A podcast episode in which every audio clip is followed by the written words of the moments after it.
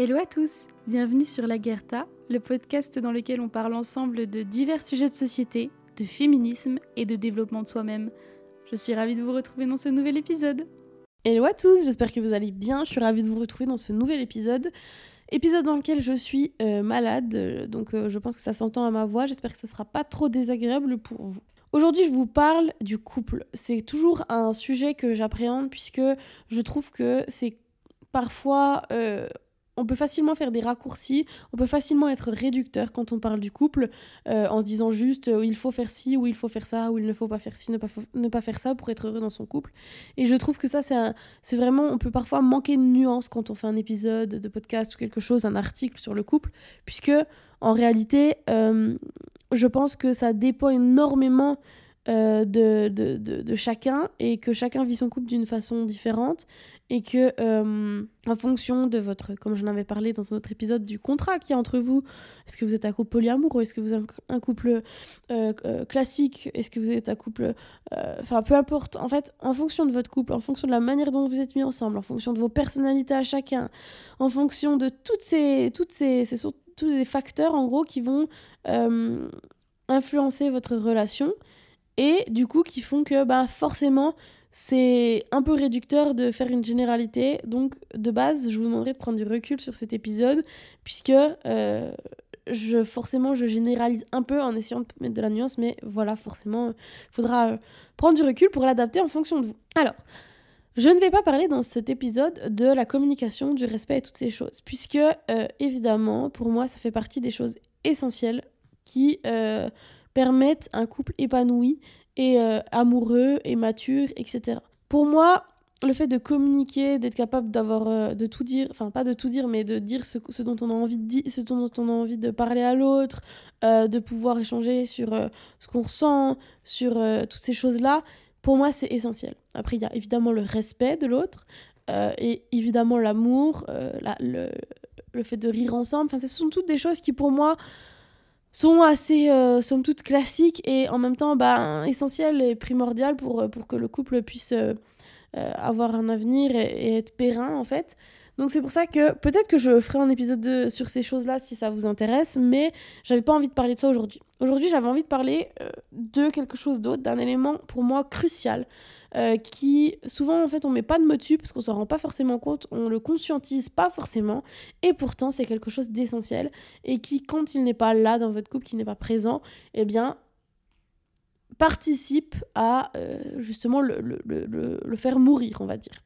Cette chose essentielle pour moi c'est le fait de rêver. Alors ça peut paraître tout con dit comme ça etc. Mais je me suis rendu compte que on ne rêve pas beaucoup et on ne communique pas beaucoup sur ses rêves, ses aspirations avec l'autre. Alors, pourquoi est-ce que je dis ça? Parce que euh, souvent dans ton couple, au début, t'es vachement dans la phase. Enfin, je là je fais une, généralité, enfin je grossis un peu le trait, mais au début, quand t'es dans, dans, dans tes premiers, euh, premiers mois, même premières années, t'es vraiment dans une phase d'amour, euh, de construction de ton couple, etc. Et donc, comme tu construis les bases de ton couple, ben, tu te, toi aussi, tu te tu, parfois tu peux arriver à te dépersonnaliser et te construire à travers ton couple et euh, t'oublier un peu. Et après, ben, tu as une phase qui est un peu plus routinière, on va dire. Même si pour moi, la routine, c'est hyper bénéfique. Moi, j'adore la routine. J'adore avoir mes petits, euh, mes petits euh, moments quotidiens qui, qui se répètent, etc. Mais pour moi, il y a deux phases de la routine. le côté négatif, que du coup j'appelle la routine, routine, et le côté plus positif que j'appelle les rituels.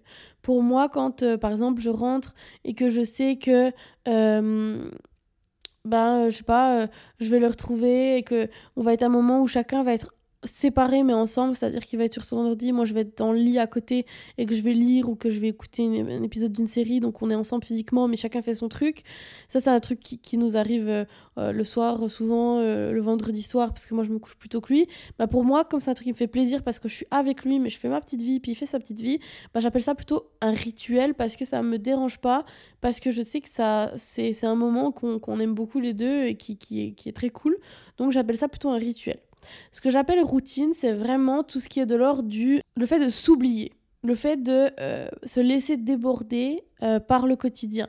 se laisser euh, déborder par le travail, le stress, les enfants, les animaux de compagnie, qu'il faut sortir, enfin toutes ces choses-là, et qui peuvent parfois avoir un impact néfaste sur votre couple, dans le sens où ça peut parfois prendre tellement de place et ce qui est normal il n'y a pas du tout ce que je dis là c'est pas du tout euh, faut pas du tout ni se blâmer ni quoi que ce soit puisque évidemment quand tu as des enfants ou que tu as un travail prenant etc c'est absolument normal que ça déborde sur ta vie. Euh, pour moi ça me semble irréaliste de dire que tu vas réussir euh, parfaitement ta carrière ou ta vie de famille sans jamais la laisser déborder sur ta vie de couple ou ta vie perso enfin ta, propre vie de toi en tant qu'humain euh, détaché du couple, ça me semble irréaliste, etc.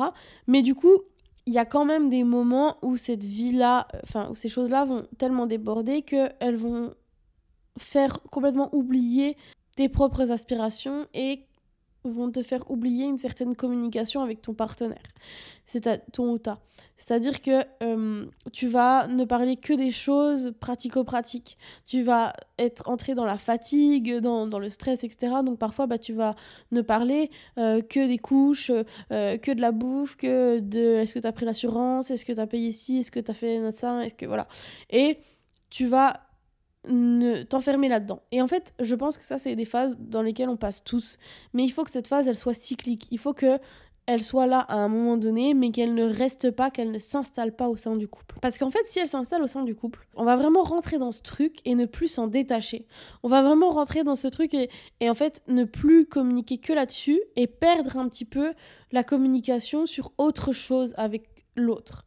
C'est-à-dire que bah, moi, je sais que ce qui me rend heureuse, ce qui me fait plaisir, c'est de parler à tout, de, de parler de tout avec Adrien. Parler euh, euh, de féminisme, parler euh, de politique, parler de, de, de, psychologie, de psychiatrie, de, des livres que je lis, des séries que je regarde. De, de, de, de, ce que j'ai pu entendre qui m'a qui m'a interloqué etc etc et en fait ben ça par moment tu peux être pris dans la fatigue. Moi avec la maladie parfois je suis complètement enfin je suis plus du tout là dedans je suis vraiment dans le pratique pratique de il faut avancer que là que je me remette sur pied et le reste ça passe au second plan et c'est normal. Mais c'est normal comme je le dis si ça reste cyclique. Si au bout d'un moment c'est bon je me je, je, reprends je recentre euh, je reviens on va dire à quelque chose de je sors en fait de, de ce cycle de dans lequel en fait j'ai juste mis de côté euh, le couple et, ma personne. Et en fait, ces cycles-là, quand on n'en sort pas, quand on est bloqué dedans, et eh ben en fait, ils vont participer au fait de ne pas ou ne plus partager nos rêves et nos aspirations avec l'autre. Ce que j'entends par là, c'est on s'auto-flagelle énormément nous-mêmes envers nous-mêmes. On, se, limite beaucoup, on se met beaucoup de, de, de stop, c'est-à-dire que par exemple, on nous apprend souvent, enfin ça dépend beaucoup de notre famille, mais évidemment, mais on va souvent se dire, bah j'aimerais, imaginons être chanteur, mais voilà, ça sert à rien que j'essaie parce que je le serai jamais. Il y a un, un sur mille qui réussit et voilà. Et on se, on se directement, on se coupe les ailes, on se coupe l'herbe sous le pied, l'herbe sous le pied, et voilà. Et ça met fin directement à nos aspirations et nos rêves. Et en fait, je pense que si nous on se limite, enfin qu'on se limite soi-même, c'est une chose, mais je pense que malgré tout, on devrait en parler à l'autre. Parce qu'en fait, qu'est-ce qui fait que on est épanoui, heureux euh, Qu'est-ce qui fait que euh, on rayonne? C'est vraiment le fait de s'accrocher à des rêves, à des aspirations, à des objectifs de vie. Les réseaux sociaux, les films, toutes ces choses-là, ça n'a pas autant de succès pour aucune raison. Ça a autant de succès parce qu'on regarde la vie des gens et qu'on se laisse euh, prendre par, euh, par euh, le rêve, par la, les, les, les, je sais pas, en fonction de ce à quoi on est sensible, mais je sais pas, les voyages qu'ils font, les voitures qu'ils ont, la maison, les, la carrière professionnelle, etc., etc. Et en fait, on est absorbé par des vies fictives ou des vies sur les réseaux, etc en se disant waouh, moi aussi j'aimerais ci, moi aussi j'aimerais ça, etc. Et on ne va pas plus loin. Alors évidemment, je mets un gros warning là-dessus, euh, je ne suis pas complètement euh, déconnectée du monde réel. Euh, le contexte sociologique, économique influence beaucoup parce que si on est dans un quartier, qu'on fait partie d'une minorité, etc., forcément on débute pas du tout avec les mêmes chances dans, dans, la vie. On, nos rêves sont beaucoup plus étroits parce qu'on sait on, voit les gens autour de nous, ce qu'ils ont eu, ce à quoi ils ont, euh, la vie qu'ils ont menée, euh, et la vie qui nous attend potentiellement, etc. Donc évidemment, mais si on met de côté cet aspect-là, en fait, ne le fait de, rêver, ça nous permet vraiment de nous, de, nous tenir en vie parce qu'en fait, ça nous nourrit et parce que on se dit, c'est vraiment ce à quoi on s'accroche. Je sais pas comment vous le dire, mais vraiment les rêves, c'est c'est ce qui nous permet et inconsciemment de d'être heureux. Le rêve de il va dépendre de chacun. Le rêve d'être un jour euh, chanteur, le rêve de, euh, de créer euh, sa famille, le rêve d'avoir une maison, le rêve juste d'avoir, j'en sais rien, mais même un truc tout simple, je sais pas, un truc que vous avez vu ou que ce soit matériel ou non, mais le fait de rêver à ça, et eh ben ça, ça vous stimule en réalité. Vraiment, ça nous stimule. Et en fait, je pense que justement, on ne partage pas assez nos rêves avec nos partenaires par peur d'être jugé, par peur d'être stoppé. Et moi, en fait, avant Adri, c'est vraiment ce qui se passait. C'est-à-dire que euh, j'avais parlé à, certains de mes ex que j'avais envie vraiment de faire des vidéos sur YouTube, etc. Et en fait, la première chose qu'on m'a fait, qu'on a faite, c'est me rironner et me dire mais ça sert à rien, tu veux juste faire ça pour être vu, machin, machin, machin. Tu vas passer pour une cassos. Les gens euh, euh, ils vont se moquer de nous, ils vont euh, te juger, machin, etc. Et en fait, bah, du coup, je suis partie du principe que c'était normal qu'on me stoppe comme ça. Et quand je me suis mise avec Adri, je me suis rendu compte que, bah, ça dépendait beaucoup de la personnalité et aussi, surtout, de la maturité de la personne en face de vous et de son éducation, etc. Évidemment, mais je me suis rendu compte que c'était pas ça. Et, et en fait, Adri, je peux lui dire tout et n'importe quoi si il voit que c'est quelque chose qui me tient à cœur, que c'est quelque chose dans lequel j'ai envie de me réaliser, etc., ben, il va pas du tout se poser la question. Pour lui, c'est évident que si j'ai envie et que euh, ça me parle, ben, que je peux faire ce que je veux, que je peux devenir qui je veux, que je peux réaliser ce qui me fait envie et qu'il n'y a pas de limite. Et vraiment, Adri, alors que moi, je m'auto-flagelle et que pourtant je, ne le fais pas du tout avec les autres. Les autres, euh, ils vont me dire, bah, je, je veux devenir cette personne. Je vais jamais me dire bah non c'est impossible. Mais je le fais avec moi-même. Et je pense qu'on est beaucoup dans ce cas-là. Donc parler en fait à vos partenaires de ce dont vous rêvez. Ça vous permet de rêver plus grand souvent parce que bah l'autre il va il, va il faut il faut que vous soyez comme ça en tant que partenaire il faut qu'il vous stimule, il faut qu'il vous, qu'il vous tire vers le haut et qu'il vous dise ben ouais, si tu veux devenir ça, ben vas-y, essaie de devenir ça. Et moi, je serai là pour te soutenir. Et moi, quand j'ai dit à Adri que je voulais devenir youtubeuse, quand on s'est mis ensemble, pas parce que je voulais me faire voir, mais juste parce que j'avais envie de partager, comme sur le podcast, plein de choses, plein de sujets, ben il m'a acheté une caméra. Et puis il s'est dit ben ouais, si tu veux devenir ça, ben tu deviendras ça. Et puis moi, je vais t'aider. Et puis après, il s'est rendu compte que c'était pas mon truc. Donc ben voilà, il m'a pas jugé parce que j'arrêtais.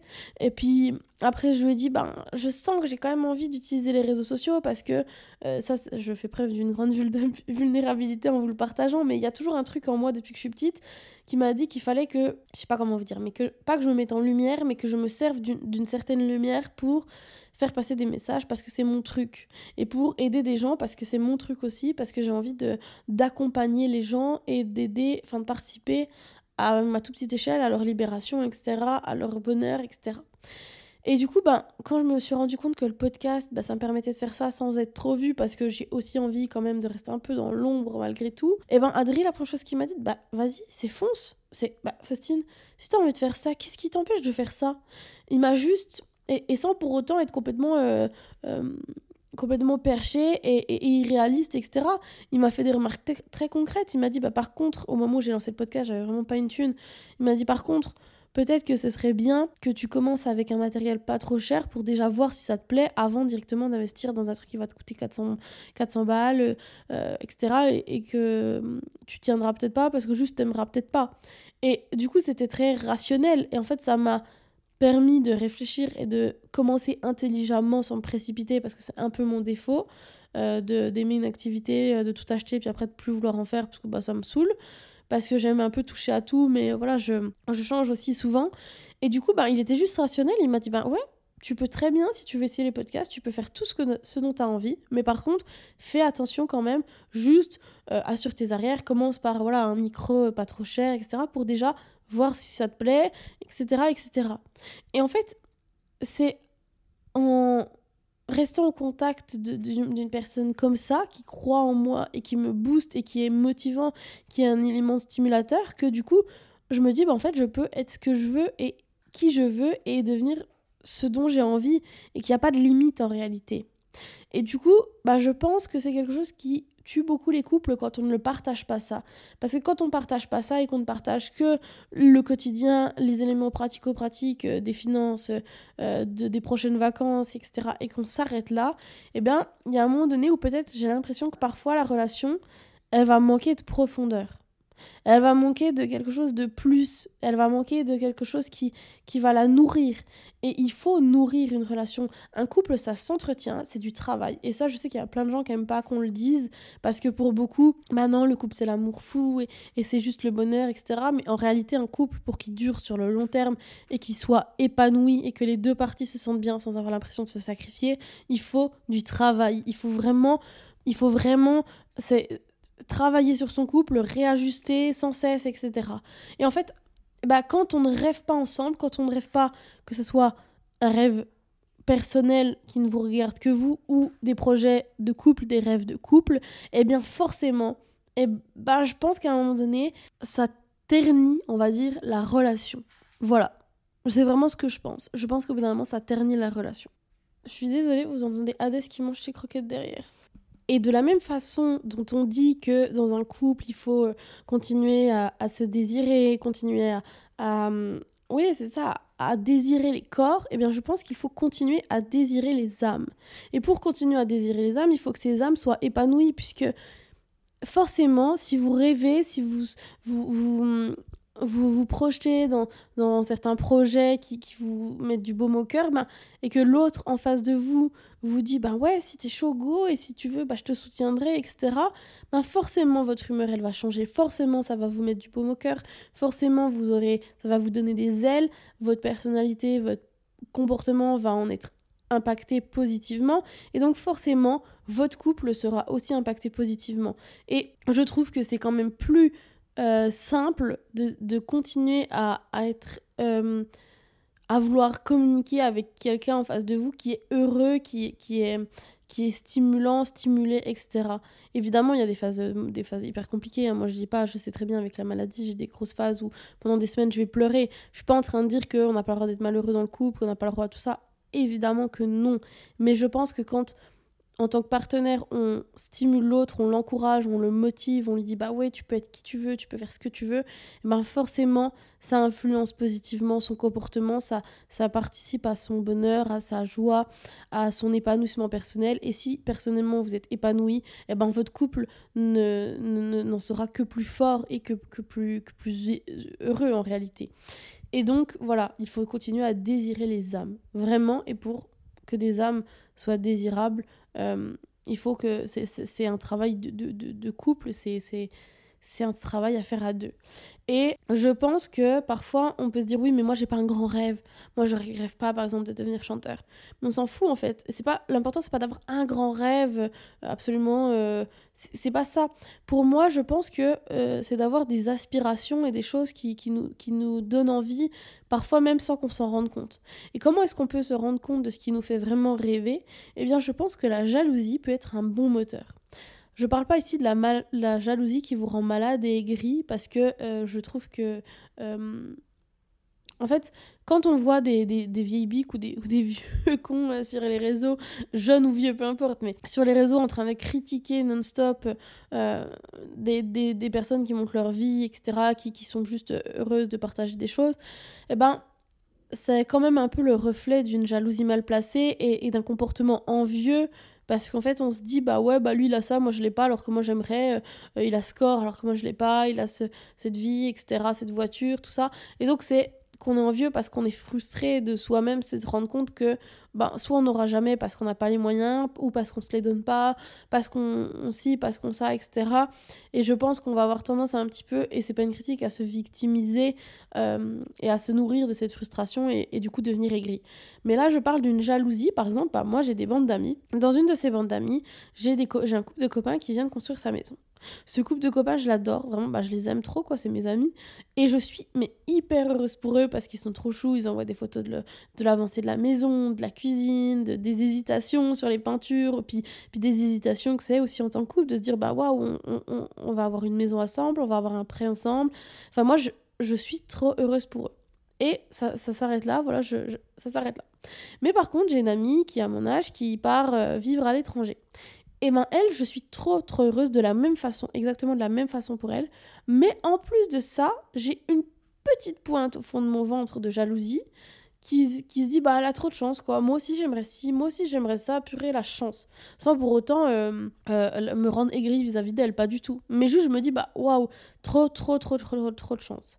Et ben là pour moi ça c'est un signe indicateur qui me dit bah si je suis trop contente pour elle mais que j'ai une pointe de jalousie d'envie bah, c'est que c'est quelque chose qui me botte, c'est quelque chose qui me fait de l'œil et que auquel j'ose pas rêver parce que je me limite, parce que je me dis euh, ouais mais faut que je trouve un CDI, je viens de finir mes études, faut que je trouve un CDI, que je mette de l'argent de côté parce qu'en plus moi j'ai des problèmes, je suis euh, très peu fertile et je viens de faire des analyses encore là il y a pas longtemps qui m'ont dit que il fallait que j'ai des enfants aux alentours de 25 ans si je voulais être sûre d'en avoir et même dans ce cas-là ce serait pas sûr. Donc en gros il faut que je trouve un CDI parce que je viens de finir mon alternance et mon mes études euh, mon master, que euh, une fois que j'aurai un CDI, bah, je mets de l'argent de côté pour pouvoir euh, me dire bah voilà là je peux tomber enceinte pour accueillir un enfant.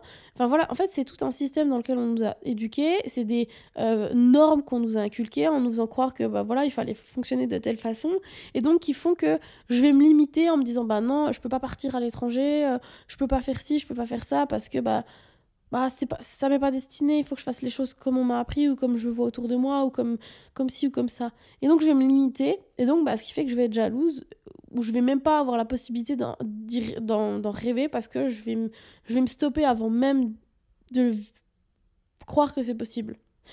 Et ben ça pour moi c'est un petit élément qui vous permet dans votre quotidien de vous rendre compte de votre petite voix au fond de vous et votre inconscience qui réclame est-ce que vous réclamez véritablement sans oser le rêver, sans oser y croire, sans oser vous dire, bah ouais, je vais essayer quoi. Donc, servez-vous de cette petite pointe de jalousie que vous pouvez éprouver chez certaines personnes, enfin envers certaines personnes, sans que ça vous rende aigri, sans que ça vous rende méchant, etc. Servez-vous-en comme un indicateur de ce qui vous fait rêver. Franchement, je trouve que c'est une bonne chose. Et une fois que vous aurez un petit peu bah, commencé à faire, moi ce que je fais et qui m'aide beaucoup, c'est un vision board qui me permet en fait, je fais une sorte de, j'en ai un là en face de moi au moment où je parle, c'est une sorte de, c'est un papier, une affiche, un papier A3 sur lequel je colle euh, plein d'images euh, en fonction des domaines de ma vie de ce qui me fait rêver. Et en fait, c'est toutes des choses qui, moi, me font rêver. Et il est affiché en grand dans le salon. Et Adri le voit. Et, à chaque fois, il passe devant. Et, et Adri sait ce qui me fait rêver. Et il est toujours en train de me remotiver pour justement atteindre ces objectifs qui moi me font rêver. Et lui, ben sur, il est beaucoup plus discret que moi, il va avoir moins tendance à partager, mais dès qu'il me partage un, intérêt ou quelque chose, ben, je vais essayer de mon, de mieux, de mon maximum, de le soutenir, de tout faire pour, pour l'épauler. On a fait une compétition de crossfit la semaine dernière, il y a deux semaines.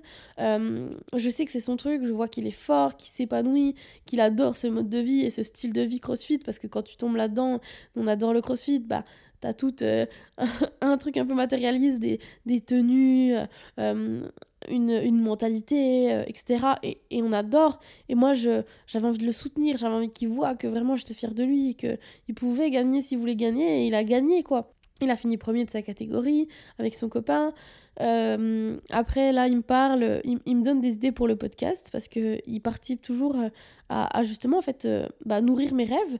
Donc il me donne des idées, mais je sens qu'une partie de lui a envie de se lancer là-dedans. Il, il écoute beaucoup de podcasts en anglais qui sont des courts d'épisodes de quelques minutes euh, avec des, des textes pardon, très inspirants, avec une grosse voix et une musique en fond qui motive. Et je sens que il, m'a proposé de faire ça, mais moi je sens que c'est pas mon truc. J'ai pas la voix pour, je trouve. Je sens que ça le travaille un peu parce que hum, ça le fait un peu rêver. Donc bah là, je vais essayer de tout faire pour que lui ait le courage d'essayer de faire ça s'il a envie d'essayer. Et si ça marche, ça marche. Si ça marche pas, ça marche pas. Et il faut que dans les deux cas, l'autre soit là et, motivant. Et ça veut pas dire euh, être toujours d'humeur à 100% festive et joyeuse et, et, être à 100% toujours investi, à sauter partout, etc. Mais ça veut dire simplement être présent et être motivant, encourageant et ne pas couper les ailes de son partenaire pour justement le pousser à rêver. Et parfois les rêves de votre partenaire bah, ils seront pas toujours liés à vous. Parfois euh, moi je vois dans la famille de mon père que je ne côtoie plus ma soeur m'expliquait qu'il y a quelqu'un euh, une femme qui a, qui, qui a, passé 50 ans qui a deux enfants de 20 et de 23 ans qui voulait partir faire une sorte d'Erasmus, pas Erasmus parce que du coup elle est pas en études, mais un truc comme ça pour apprendre l'anglais à l'étranger. Et la première réaction de tout le monde, c'est bah oui, mais t'as quel âge, t'as 50 ans, pourquoi tu fais ça, etc., euh, etc. Et ben son mari, lui, il l'a motivé en disant bah ouais, si tu veux faire ça, fais ça. Et certes, ça me concerne pas comme projet. Alors évidemment, ça demande de réajuster le couple en fonction et de voir comment on s'organise pour que chacun se sente épanoui et que personne se sente lésé et, euh, et mis de côté, et, etc. Mais soutenez l'autre et soutenez les projets qu'il a seul et les projets qu'il a dans votre couple. Ça ne fera que renforcer votre couple et ça ne fera que le nourrir. Voilà. C'est un des éléments qui pour moi est un pilier et on se rend pas compte parce qu'on on n'arrive pas facilement à mettre des mots dessus, mais en fait rêver ensemble et faire rêver l'autre et le pousser à rêver et rêver pour votre couple c'est essentiel parce que ça nourrira votre couple. Vraiment, ça le ça nourrira et ça, ça le stimulera. Et ça, ça apportera du bonheur et, et, du baume au cœur. Et ça, ça donne des ailes de rêver et, et de se projeter dans, dans, ce qui nous faire envie. Et il y aura peut-être des échecs. Il y aura peut-être 99% d'échecs et 1% de réussite. Mais on s'en fout. On s'en fout. Et il faut être là dans les deux, dans, dans les deux cas. Et il faut se soutenir et, et, et, ne pas partager que le pratico-pratique du quotidien. Parce que vous avez besoin de rêver à deux. Voilà. J'espère que cet épisode vous plaît. Évidemment, comme je le dis au début, ne faites pas de généralité, il faut prendre un peu de recul parce que voilà, le couple, euh, c'est une institution euh, euh, qui, qui est personnelle à, chaque couple et à chaque personnalité, justement, et qui ne, enfin, dans la, pour lequel on ne peut pas faire de généralité. Donc évidemment, il faut prendre du recul par rapport à ce que je dis, mais je pense que je pense quand même la majeure euh, partie de choses que j'ai. Enfin, je pense tout ce que je dis et je pense juste qu'il faut voilà, le, se le réapproprier, on va dire. Donc voilà, j'espère que ça vous a plu. Je vous mettrai sur Spotify un petit euh, bulle si vous avez envie de dire quelque chose. N'hésitez pas à noter aussi le podcast et à le et à, à, faire des commentaires parce que ça, ça le ça le ça le je vais dire ça le stimule. je suis tellement là-dedans du coup depuis une heure que non mais ça le ça le fait euh, avoir un bien meilleur référencement. Et euh, comme vous avez pu le voir, je pense j'ai changé la pochette. J'avais envie d'un et besoin d'un renouveau. Euh, j'avais besoin de quelque chose d'un peu plus mature, euh, d'un peu plus euh, naturel et, plus, plus élégant. Donc, donc j'avais envie de changement et je vous ai fait voter sur Insta. Donc il y a beaucoup de choses qui se passent sur Instagram. Je vous mets mon compte dans ma bio et, et je vous fais des gros bisous et, et je vous dis à la prochaine. Prenez soin de vous.